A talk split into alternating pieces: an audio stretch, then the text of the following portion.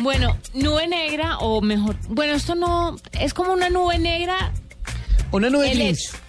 No, no, no, el hecho de vender productos falsos a través de internet. Ah, sí, eso sí es una cosa. Pero es un digno de retweet el cierre de casi mil páginas dedicadas a la venta de estos productos falsos y fue una operación liderada por Europol y contó con la participación de 30 países y el apoyo de Interpol a través de ocho de sus estados miembros. Colombia, las autoridades colombianas estuvieron ahí involucradas también ayudando porque resulta que páginas que están vendiendo cosas que no son. Eh, 999 páginas web dedicadas a la venta de artículos falsos fueron cerradas, según informó la agencia europea en un comunicado. La operación se centró en desarticular redes de venta de ropa, productos y productos falsos y piratería online que utilizaban plataformas de comercio electrónico a propósito de lo que estábamos hablando Sí. Y perfiles en redes sociales para distribuir sus artículos.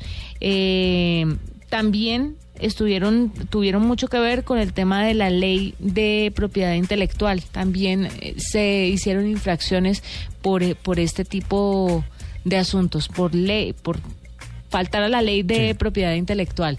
Entonces me pareció interesante y una nube negra, 999 páginas que se dedican a la venta de productos falsos y creo que son muchas más.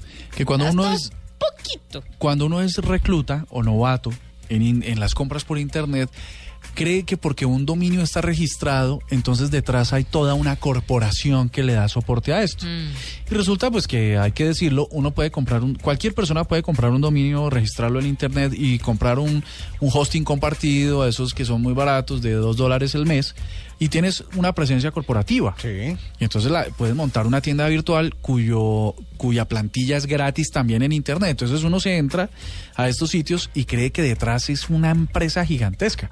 Y por supuesto que hasta, hasta gente que, que puede conocer de las cosas puede caer. Sí, es cierto.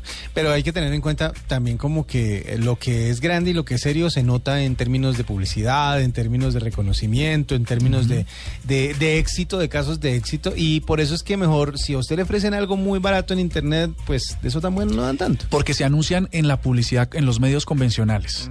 Los medios exitosos digitales se publicitan en los medios analógicos también.